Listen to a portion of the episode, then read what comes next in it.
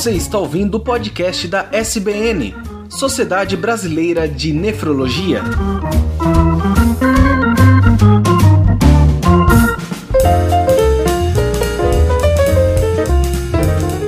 E bem-vindos a mais um episódio do podcast da SBN, da Sociedade Brasileira de Nefrologia. E hoje estamos aqui com a doutora Carmen Tsano e o doutor Marcelo Tavares para falar sobre nefropediatria. Vamos falar sobre a saúde dos rins dos pequenos.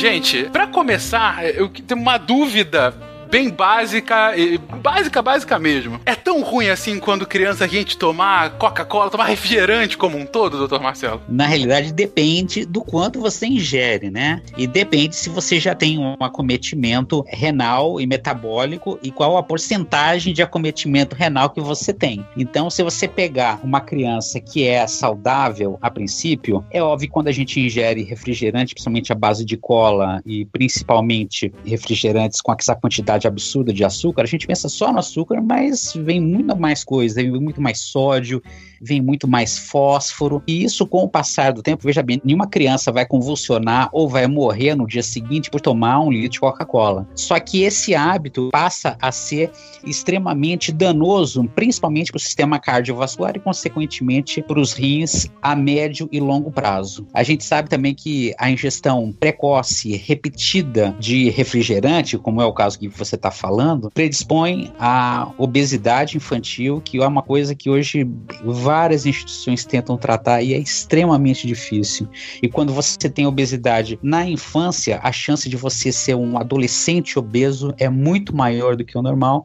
E, consequentemente, uma vez obeso na adolescência, você passa a ter uma chance muito maior de ser um adulto obeso. Ou seja, é uma coisa que vai, vamos dizer assim, dizer, uma piora progressiva, né? Um efeito dominó. É um efeito dominó. É um efeito dominó, ou seja, não dá para proibir totalmente, né? Mas já que não dá para proibir, vamos reduzir ao máximo, né? Tanto a frequência quanto a quantidade a ser ingerida, né? Perfeito. Doutora Carmen, por favor. Olá, boa noite. É um prazer estar aqui de novo com vocês. Esse podcast tem sido muito ouvido pelos colegas nefrologistas e pelo público em geral, e a gente tem tido um bom retorno. Esse tema de nefropediatria é muito importante porque muitas pessoas não sabem o que é nefrologista e muitas pessoas não sabem que existem os nefropediatras. Então é um prazer para mim estar aqui hoje com o Dr. Marcelo Tavares, que é pediatra e nefropediatra. Ele fez faculdade de medicina no ABC, aqui no estado de São Paulo, fez residência de pediatria no Hospital Servidor Público Estadual, também de São Paulo, especialização em nefrologia pediátrica pela Unifesp, e depois ele foi para a Alemanha, onde ele fez um doutorado na Universidade de Hamburgo. Voltando para o Brasil, ele foi professor tanto da UEL, a Universidade Estadual de Londrina, quanto da Federal de Minas Gerais. E ele atuava nessas instituições tanto na área de nefrologia pediátrica como de transplante renal pediátrico. E hoje ele é membro da Sociedade Brasileira de Nefrologia, professor da Uninove, e ele vai poder nos dizer e nos explicar para nós e para todos que nos ouvem o que é o nefropediatra e quem pode fazer nefropediatria. Por favor, Marcelo. Pois é, Carmen. Obrigado primeiro a vocês pelo convite, né, para divulgar essa especialidade. A nefrologia pediátrica hoje, ela é um dos campos mais abrangentes dentro da pediatria, por vários motivos, né? Primeiro que o nefropediatra, ele tem uma área de atuação que é, extrapola muitas vezes a imaginação da gente. Por exemplo, não é incomum o nefropediatra ele atender gestante, entendeu? Vem a gestante, o casal, falando: olha, o meu filho que está dentro do meu útero tem um problema renal, eu quero saber o que é que vai acontecer com ele, qual que é a chance maior, que tipo de cuidado que eu tenho que ter.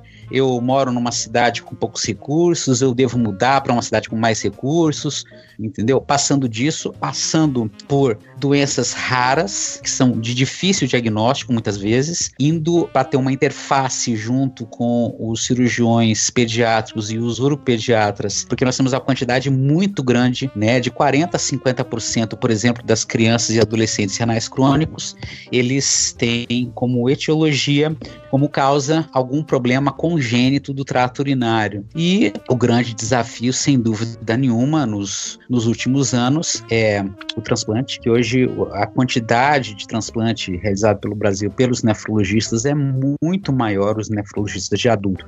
É muito maior do que os nefropediatras e, contudo, a dependência, como eu falei, dos centros nefrológicos pediátricos é muito maior de uma estrutura cirúrgica, ou seja, eu preciso ter um uropediatra ou um cirurgião pediátrico e ou um, também, por que não dizer, um cirurgião vascular acostumado a fazer anastomose de pequenos e delicados vasos na cirurgia. E hoje em dia a gente enfrenta mais problema do que antigamente, porque a transição também da adolescência para o adulto, dos cuidados, ou seja, já que é, muitas vezes é o resto da vida que ele tem que ser acompanhado por um nefrologista, né, também é um grande desafio, porque adolescentes renais crônicas ou com outras doenças também ficam grávidas, e a gente, hoje em dia, gente também pega os, os nossos ex-pacientes que foram pacientes nossos um dia e que ficaram grávidas, têm um filho com o mesmo problema e acabam retornando para a gente.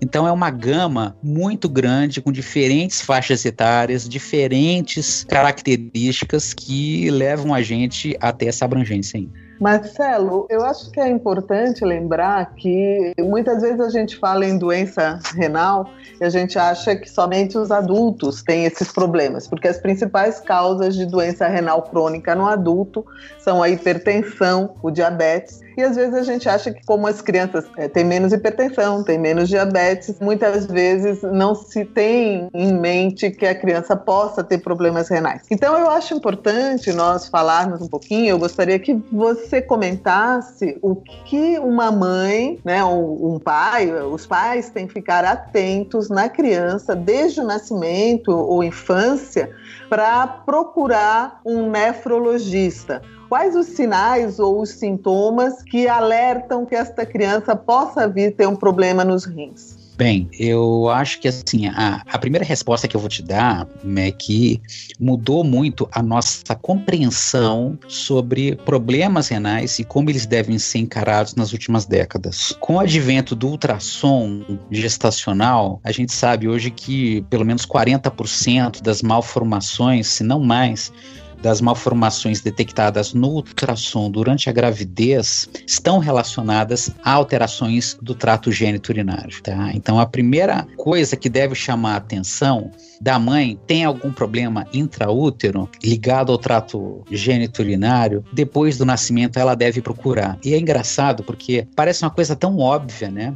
Mas na realidade eu vejo cada vez mais mães que vêm ao consultório falando: puxa, doutor, é, tinha um problema intraútero, aí quando nasceu, fez um ultrassom, logo que nasceu, e estava normal, e o médico falou: ah, tá normal, então você não precisa procurar mais ninguém. Isso envolve inicialmente, vamos dizer assim, uma falta de compreensão de como o trato urinário funciona. Porque quando ele está dentro do útero, a maior parte, grande parte do, do funcionamento dos rins é limitado porque a, o grande órgão que faz a função excretora é a placenta. Somente depois que o cordão umbilical ele é ligado, os rins começam a funcionar a pleno vapor. Então, na prática, se eu fizer um ultrassom, a menos que haja uma malformação assim, estapafúrdia, um negócio assim muito chamativo, um ultrassom no primeiro dia de vida, para a maioria das malformações, ele não tem muito valor. Esse primeiro ultrassom que, que, se a criança tinha alguma dilatação do trato urinário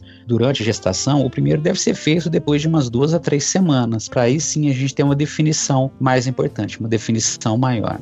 Vale a pena daí já falar o seguinte: da mesma forma que os adultos, as doenças renais na criança, em grande parte, são silenciosas. Então, se a criança nasce, por exemplo, com alguma malformação renal, aonde haja uma obstrução ao fluxo de urina, a criança não vai sentir nada. E o outro rim, ele consegue dar conta do recado, consegue funcionar por ele e pelo outro rim, de modo que a criança não vai ter uma insuficiência renal de cara, mas sim ela, com o passar dos meses, a criança pode chegar a perder um dos rins se o rim tiver uma obstrução. Então, assim, a primeira coisa que eu vou chamar a atenção são as alterações que estão presentes no ultrassom durante a gestação. Segunda coisa é qualquer alteração quantitativa do líquido amniótico. Por quê? Porque existem, por exemplo, malformações como a válvula de uretra posterior, ela é um problema congênito que ocorre na uretra do menino, na menina essa doença não ocorre, aonde existe uma obstrução ao fluxo de urina que desce pela bexiga e supostamente vai para a cavidade amniótica. Quando existe a válvula, não existe essa eliminação desse líquido que seria a urina para a cavidade. E com o passar do tempo,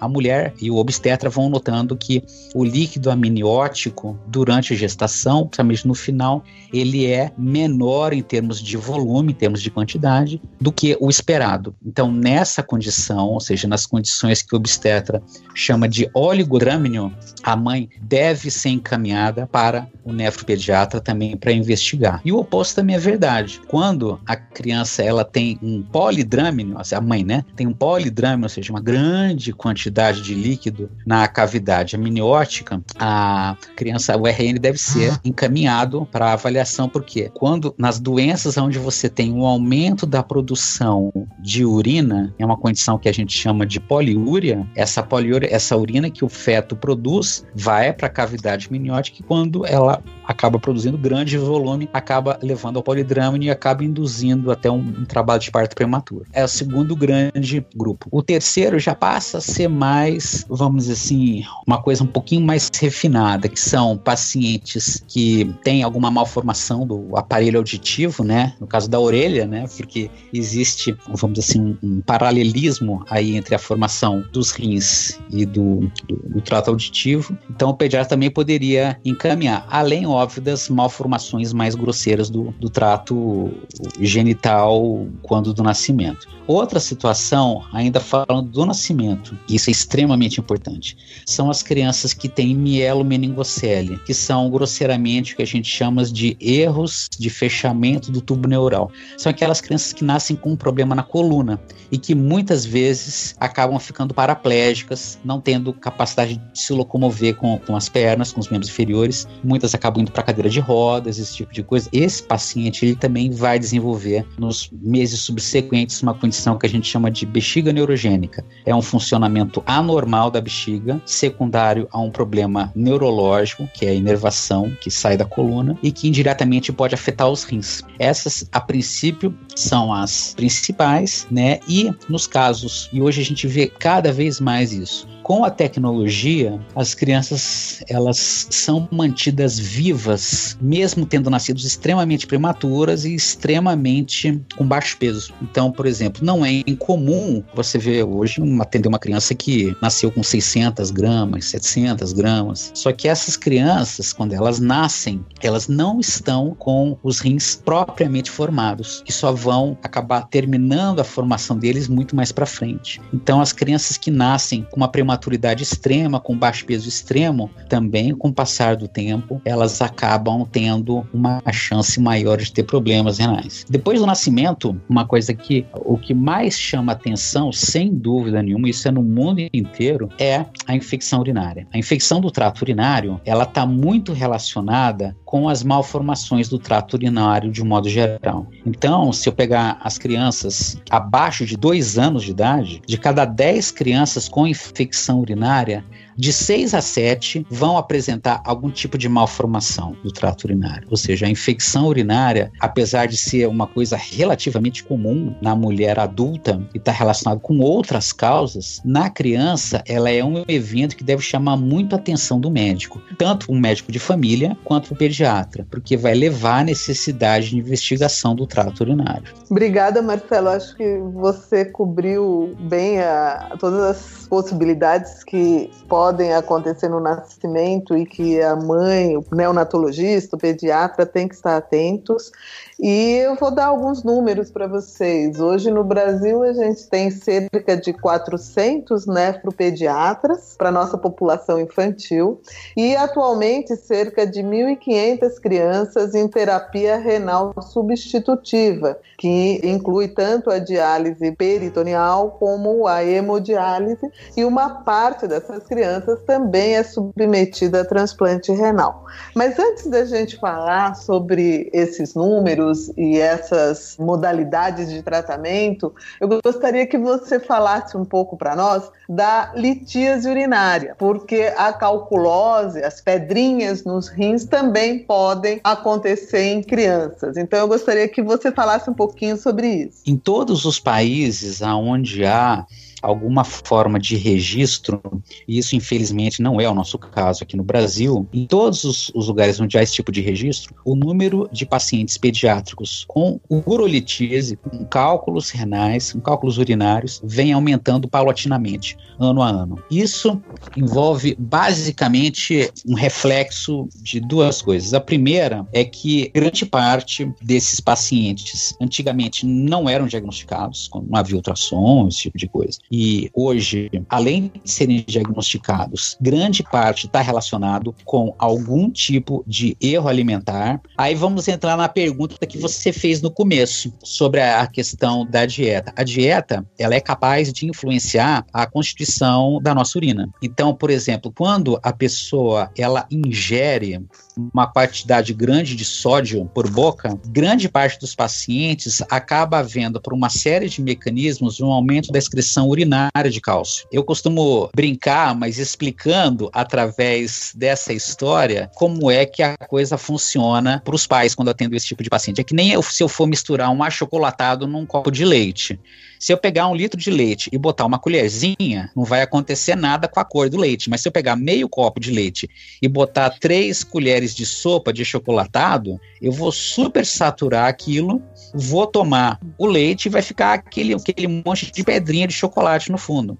Ou seja, a alteração da dieta, por exemplo, uma dieta rica em sódio, e sódio tem tudo. Tem no sazon, no aginomoto, no quinor, no refrigerante. Até ano passado, um, um, pão de forma brasileiro tinha o equivalente a quatro vezes o sódio de um pão de forma canadense. Somente depois de muita negociação com as indústrias, o governo conseguiu fazer com que houvesse uma redução disso. Então, essa alteração já leva por si só a um aumento da excreção do cálcio. Só que para piorar isso, mais ainda, nossas crianças estão ingerindo muita pouca água, principalmente na adolescência. Então, há um aumento da excreção de cálcio, por exemplo, nesses pacientes, e em contrapartida, além disso, eu tenho pouca água para dissolver. Isso é um prato cheio para a formação de, de cálculo renal, né? Agora, além disso, assim, a gente tem problemas genéticos que hoje em dia são, são mais passíveis de estudo, eu tenho paciente abaixo de um ano de idade com cálculo, entendeu? Aí são causas genéticas que são mais complicadas, inclusive, da gente conseguir fazer o diagnóstico. É, então vale a pena a gente lembrar para os pais, né, também que existe uma questão de que pais que têm litíase, o filho também tem uma chance maior de ter litíase. Tem as questões geográficas, né, dependendo da região, muitas vezes a qualidade de água e também a não hidratação adequada podem favorecer e eu acho que vale a pena a gente comentar que um dos sintomas que a criança pode ter é o sangue na urina, né, Marcelo? Sim, o sangue na urina, seja ele sintomático ou não, sintomático ou não, ele deve chamar a atenção dos pais para procurar o nefropediatra. E uma coisa que é interessante, a urolitise, de um modo um pouco diferente dos adultos e de adolescentes, ela pode levar a uma dor abdominal inespecífica, entendeu? Quando conversa sobre cálculo, cálculo renal, a gente sempre lembra daquela dor nas costas, que a gente chama de cólica, né? Uma dor muito forte. Isso na criança às vezes não acontece, às vezes a dor é na frente, é peri umbilical, ao redor do umbigo. E também, hoje em dia, a gente já tem, nas pessoas que têm acesso e que fazem exames regularmente, às vezes o paciente chega, ele chega até, até sem clínica. E o único achado foi uma microhematúria, uma hematura microscópica que só aparece no exame que o pediatra pediu por uma suposta rotina, entendeu? Então, é. assim, a gente vê de tudo. É interessante você citar a dor abdominal e sintomas inespecíficos, porque como você citou anteriormente, a infecção urinária ela é um alerta, né, que a gente tem que prestar atenção, principalmente quando ela ocorre de forma repetida. E às vezes na criança ela pode ter infecções urinárias com sintomas não tão específicos. A criança não reclama de dor a urinar, mas pode ter apenas uma dor abdominal, por exemplo, não é isso? Sim, isso pode acontecer. Contudo, o que a gente vê hoje em dia, assim, é uma situação, principalmente em criança pequena, né? Que criança abaixo de dois anos é uma dificuldade até para a gente conseguir informação direta à criança, né? Então, é muito comum nos lugares os pediatras pedirem exame de urina, ah, vamos pedir colocar um saco coletor lá para coletar a urina. E muitas vezes o paciente tem uma febre, né, ou tem uma irritabilidade e o exame vem muito pouco alterado, o exame de urinálise, a urinálise, mas a urocultura depois acaba vindo positivo e você fica na dúvida se é infecção urinária ou não. O fato é que, assim, hoje em dia já está muito bem estabelecido na literatura que o ideal é coletar por sonda. Isso no, na suspeita de infecção urinária, se a criança estiver no pronto-socorro e tiver a condição de ser feita uma sondagem entendeu? Porque no saco coletor você vai esperar lá no máximo 20 minutos. Passou de 20 minutos, 30 minutos, a chance de contaminação é muito grande. Então, vamos dizer assim, essa, principalmente em criança pequena, essa pluralidade, esse arco-íris de sintomas deve chamar a atenção, sim, que pode ser uma infecção urinária.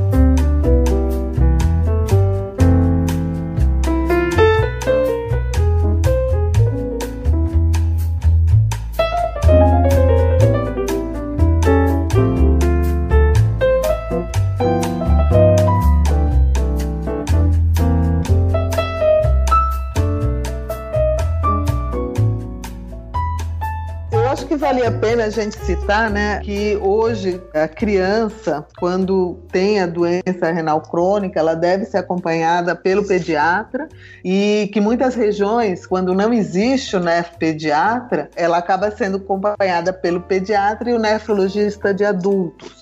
E onde existe o acesso ao nefropediatra, é mandatório que ela faça acompanhamento com esse especialista. Porque muitas vezes o diagnóstico precoce pode retardar o início do tratamento e também a gente pode, às vezes, prevenir algumas complicações.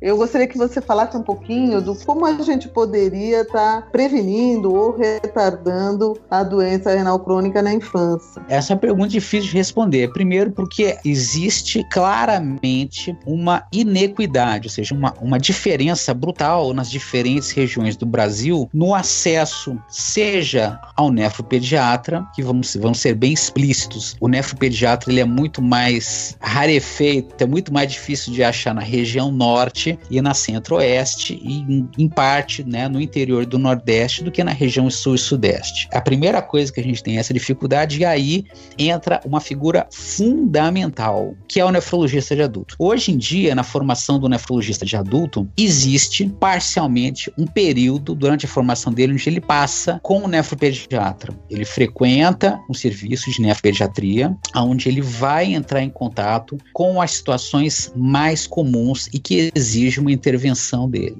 Então, isso se reflete nos próprios congressos brasileiros de nefrologia. Nos todos os congressos brasileiros de nefro, existe sempre uma parte do congresso que é dedicada à nefrologia pediátrica. Isso é por causa dessa interação. A segunda coisa, e eu acho que isso a gente tem que ter, por assim dizer, essa rapidez, é de uma vez que você esteja numa situação que você está em dúvida como nefrologista, tá? tente entrar em contato com alguém num centro maior. Isso, hoje em dia, na região sul e sudeste, uma coisa bem tranquila, porque a maior parte dos nefropediatras estão nessas regiões, mas a coisa fica mais difícil em quem está na região norte ou na centro-oeste, principalmente nas crianças menores, nos recém-nascidos, em lactente, aonde o nefrologista de adulto não tem tanta prática. Isso eu imagino porque é a mesma coisa se pedirem para eu tomar conta de uma pessoa de 80 anos. Eu também não vou ter o mesmo traquejo que um nefrologista de adulto e vou pedir ajuda. Agora, todo paciente que seja indicado, seja solicitado a opinião do nefrologista de adulto, a primeira coisa que ele tem que fazer é, primeiro, entender que a criança não é um adulto pequeno. Segunda coisa é que ele, por outro lado, também não transformar a criança num ser de outro planeta, sabe?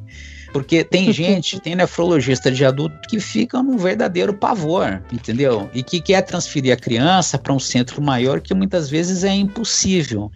Só que ele sabendo que, poxa, se ele está num centro onde por exemplo, consegue pedir para um pediatra passar uma sonda vesical de demora para desobstruir o trato urinário, ou se ele achar que a criança tem uma indicação de fazer uma diálise aguda, ele pode pedir para um cirurgião pediátrico ou para um pediatra passar esse catéter para ele, porque isso é uma coisa que difere muito. Por exemplo, a nefrologia pediátrica da nefrologia de adulto. O nefrologista de adulto hoje em dia é um profissional completo. Ele consegue, ele mesmo consegue passar um catéter para fazer hemodiálise, ele consegue fazer a biópsia, ele consegue implantar um catéter de Tenkoff e assim por diante. O nefrologista de adulto, já primeiro de cara, ele vai precisar de um anestesista, entendeu? Segundo, é muito diferente você fazer um procedimento num recém-nascido e num adolescente de 13, 14 anos. Então, todos esses procedimentos, o nefrologista pediátrico ele pede o auxílio dos cirurgiões vasculares, dos urologistas pediátricos, dos cirurgiões pediátricos, e nada impede do nefrologista de adulto também pedir para que seja feito isso num quadro mais agudo. Porque muitas vezes, assim, você tirando o, o paciente daquela situação crítica, você já diminui em muito, muitas vezes, o risco que ele tem de evoluir para doença renal crônica. Eu acho interessante, importante, né, a gente alertar que muitas vezes um dos sinais de que eh, os rins não estão funcionando bem pode ser o déficit de crescimento, né? Aquela criança que às vezes não ganha peso, não cresce de forma esperada para a faixa etária, a palidez cutânea, que pode representar uma anemia, e também é, a hipertensão arterial, né? Muitas crianças podem manifestar como primeiro sintoma um aumento da pressão arterial. Não sei se tem mais alguma coisa que a gente deve chamar a atenção para que a mãe ou o familiar comece a achar que algo não vai bem com o rim. Olha, Carmen, você tocou num ponto muito interessante, na realidade, dois pontos muito interessantes, que é o, é o crescimento da criança, tá?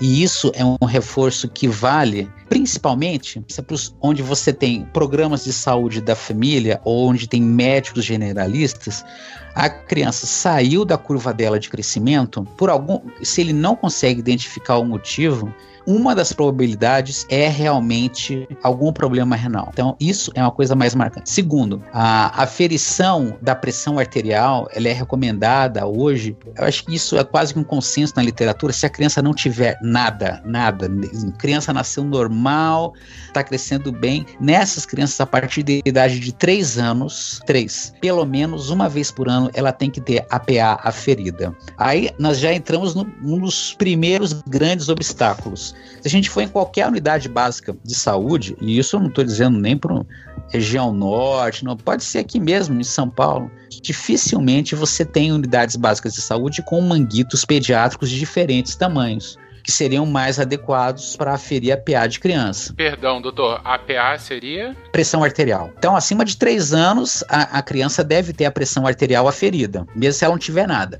Se a criança ela for cardiopata, tiver um problema cardíaco congênito, algum problema renal congênito, ou algum problema oncológico, algum câncer, entendeu?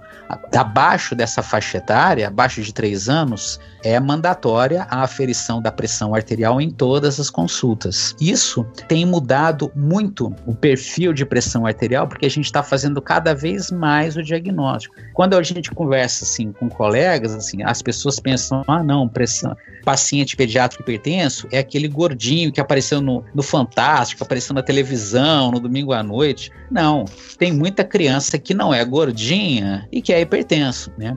E por último, assim, às vezes até coisas mais simples, retomando o que a Carmen falou, como é, ter perda urinária, seja ela diurna, durante o dia a criança que faz xixi na cuequinha ou na calcinha, no caso da menina, ou crianças que fazem xixi à noite na cama, que é uma condição que a gente chama de enurese, pode não ser, pode não ser uma simples enurese. Ela pode estar traduzindo um problema renal onde a criança ou tenha um aumento do débito urinário, né, um aumento do volume de urina eliminado, ou até um, algum problema de concentração urinária. Então, nesses problemas mais simples como esse, devem ser também motivos para levar a uma investigação por um nefropediatra. É, isso é verdade. Muitas vezes a criança tem alterações do volume de urina ou do hábito urinário e isso tem que chamar a nossa atenção.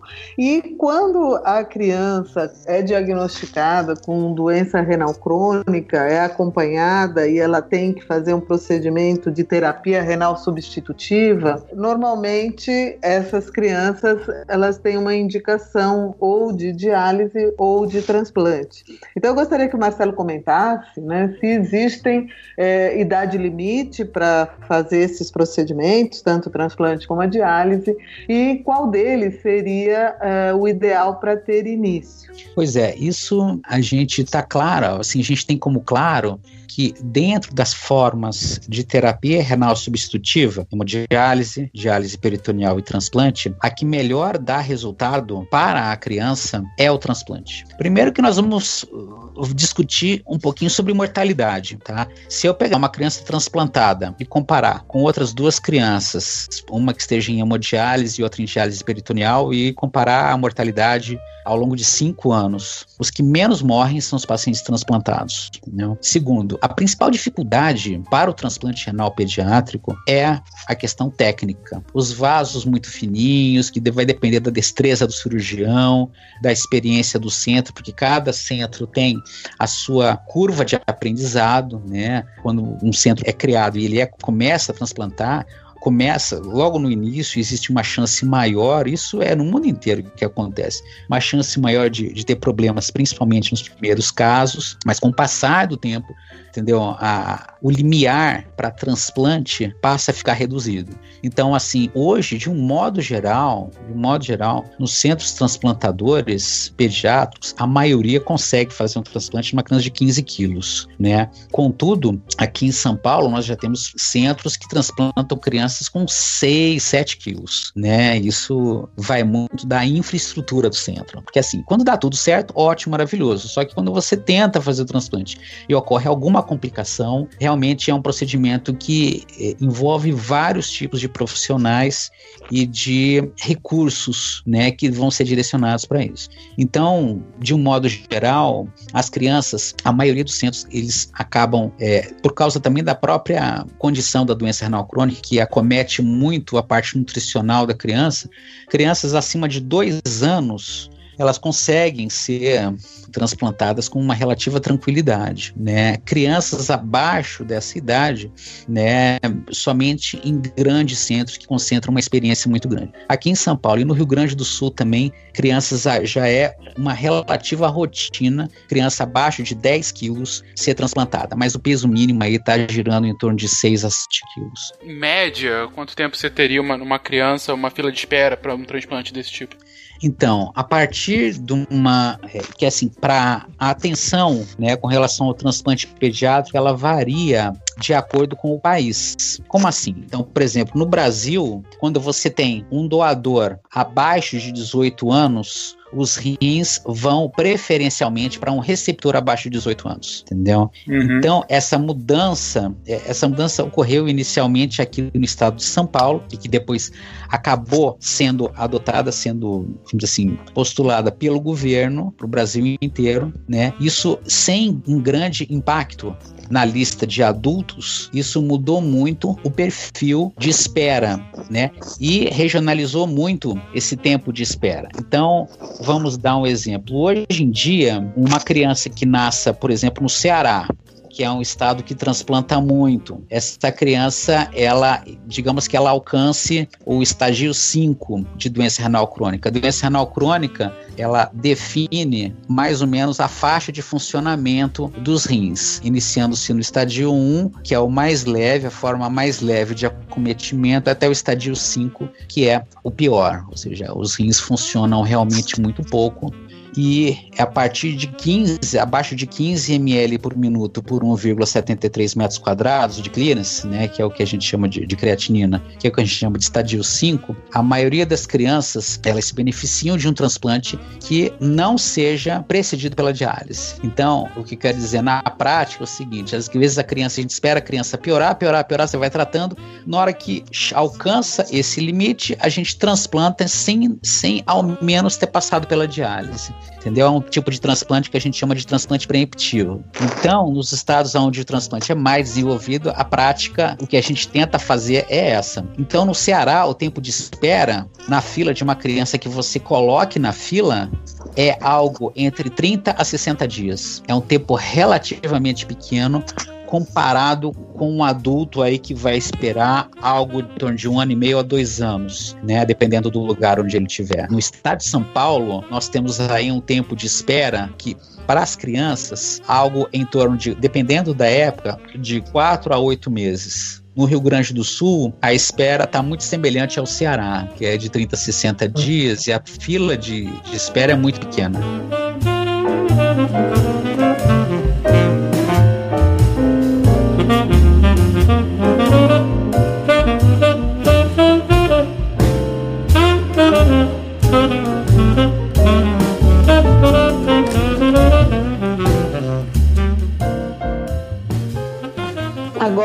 A criança não faz o transplante, ela não conseguiu ainda ter o órgão e ela entra num procedimento dialítico, qual o procedimento que você acha que seria mais recomendável para início? a diálise peritoneal, que a criança coloca, é como um pequeno catéter no abdômen, onde ela infunde a solução e drena essa solução e pode ser feito em casa, ou a hemodiálise, onde a criança tem que ir para uma unidade de diálise intra ou extra-hospitalar e ela então faz a filtragem desse sangue numa máquina de diálise. Eu acho que vale a pena também citar que as crianças até 12 anos, elas geralmente fazem unidades pediátricas, onde são assistidas por pediatras, nefropediatras, muitas vezes tem ludoterapia, tem uma atenção especializada para público infantil e que quando a criança atinge os 12 anos, ela passa a fazer o procedimento em unidades de adultos. Então, eu gostaria que você comentasse um pouquinho sobre essa transição, que muitas vezes a criança, ainda com 12 anos, não parece estar preparada para ir para uma unidade de adultos, principalmente porque nas unidades pediátricas ela tem um acompanhamento, muitas vezes, da mãe. E qual o método que seria mais recomendado para as crianças com doença renal crônica?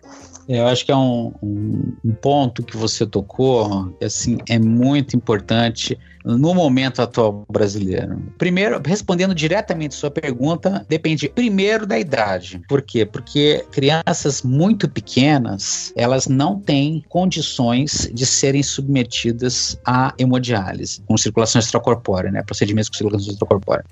Então, nesses casos, ou seja, e aí eu já vou destacar de cara, criança abaixo de dois anos. Criança abaixo de dois anos, a princípio, o ideal é diálise peritoneal. Só que aí entra novamente o papel dos outros profissionais. Por quê? Porque a gente no Brasil tem muitas vezes medo de conduzir um procedimento que é a troca de bolsas, ou seja, eu preciso ter, eu preciso ter um mínimo de infraestrutura na casa dessa pessoa. Ela vai precisar ter um, um quarto, vai precisar ter uma pia próxima, vai precisar ter luz, vai precisar ter uma condição mínima de higiene, uma condição mínima de entendimento para ela poder fazer as trocas na casa dela. Então isso Primeira coisa, a idade é que vai falar. Só que nós tivemos aí, estamos ainda passando por uma crise né, no setor de diálise, aonde o reajuste, principalmente de insumos, nos últimos cinco anos, talvez mais do que isso, eu acho, para a diálise peritoneal, é, esse reajuste foi mínimo, ou seja,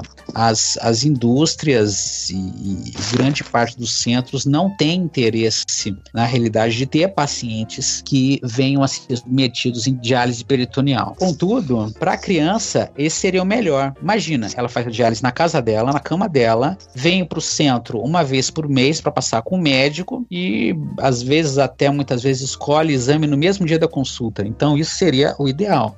E nessa crise que nós temos de lugar de diálise, com uma prevalência cada vez maior, assim como uma incidência em certos lugares também de paciente em diálise, nós temos um mar gigantesco para aumentar o número de pacientes de diálise peritoneal. Só que isso precisa ser um esforço muito grande, né, de todo mundo, mas principalmente no sentido de haver um incentivo para as clínicas e para as indústrias de cooperarem também para conseguirem colocar as crianças em diálise peritoneal. Porque não precisa muita coisa, entendeu?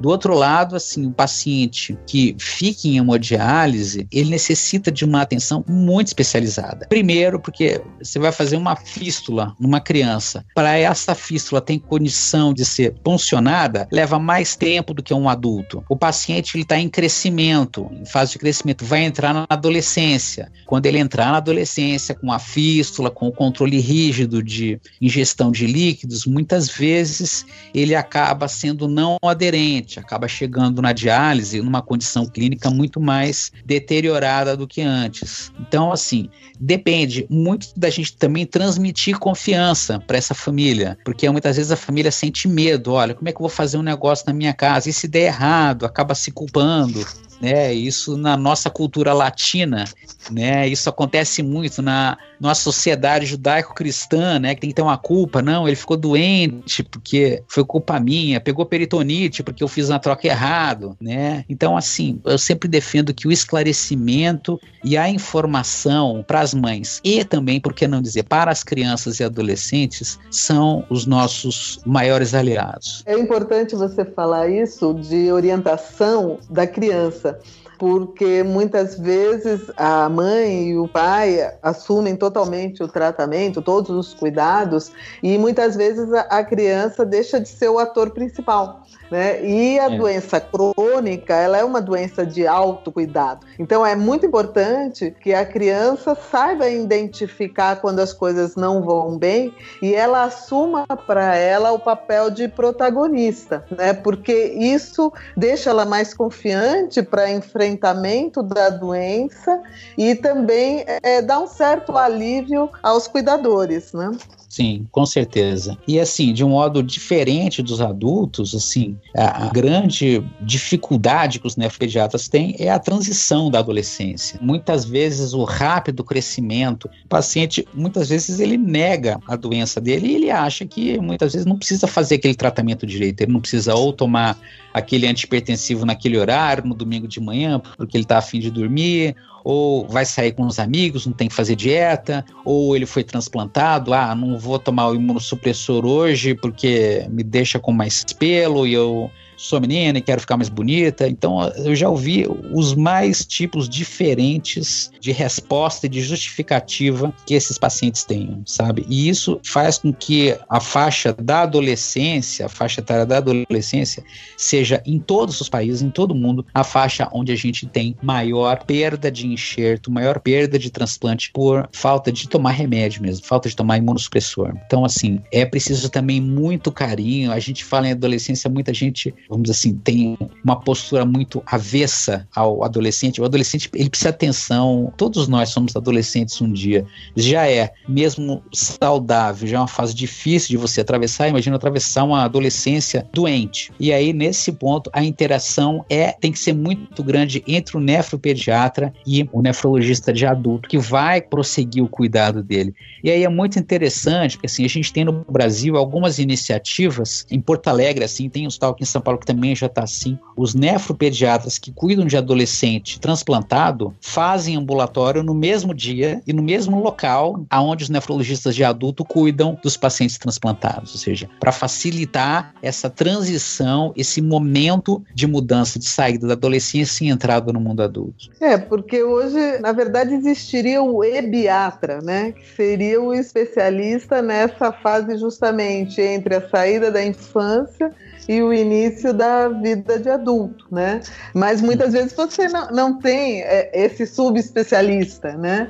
E o ideal é que então ambos os especialistas, tanto o de adulto como o pediatra, eles se conversem, interajam e ajudem essa criança a passar da fase da infância para a fase adulta, porque muitas vezes Sim. quando a criança é doente, ela é um adolescente doente, às vezes ela também é mais infantilizada, né? Ela acaba tendo uma dificuldade maior de crescimento e uma dependência maior dos cuidadores. Sim, isso é totalmente compreensível.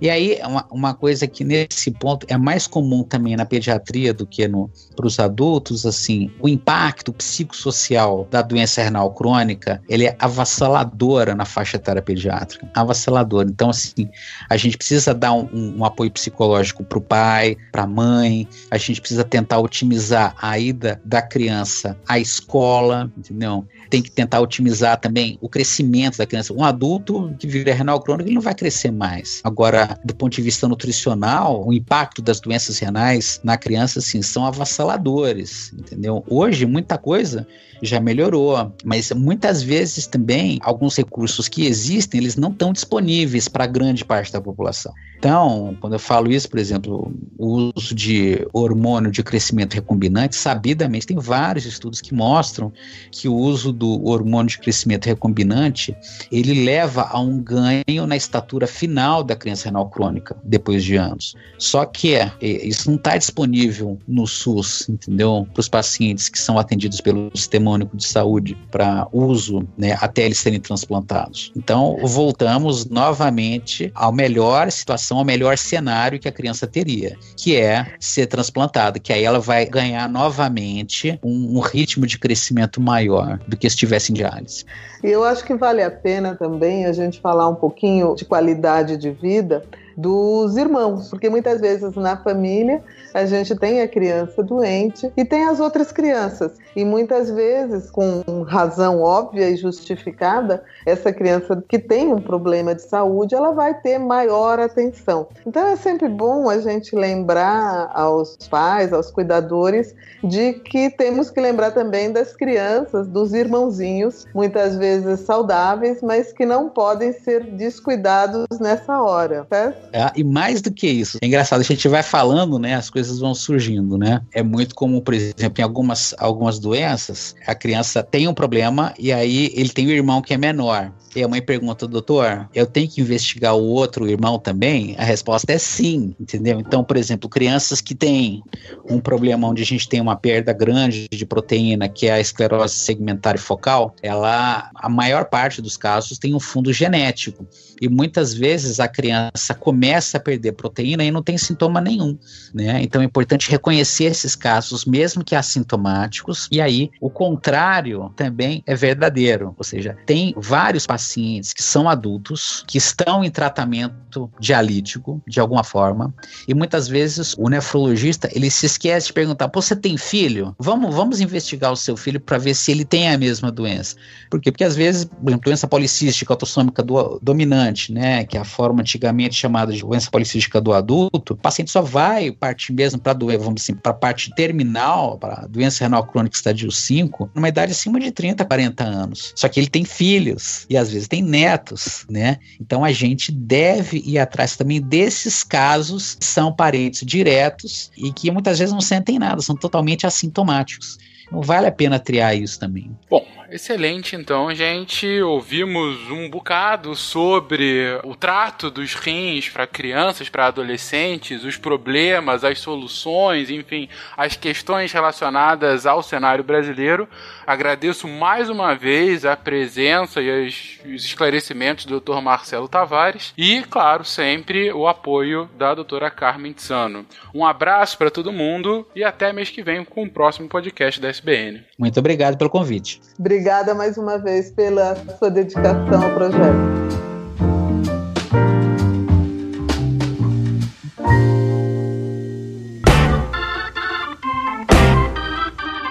Você ouviu o podcast da SBN, Sociedade Brasileira de Nefrologia.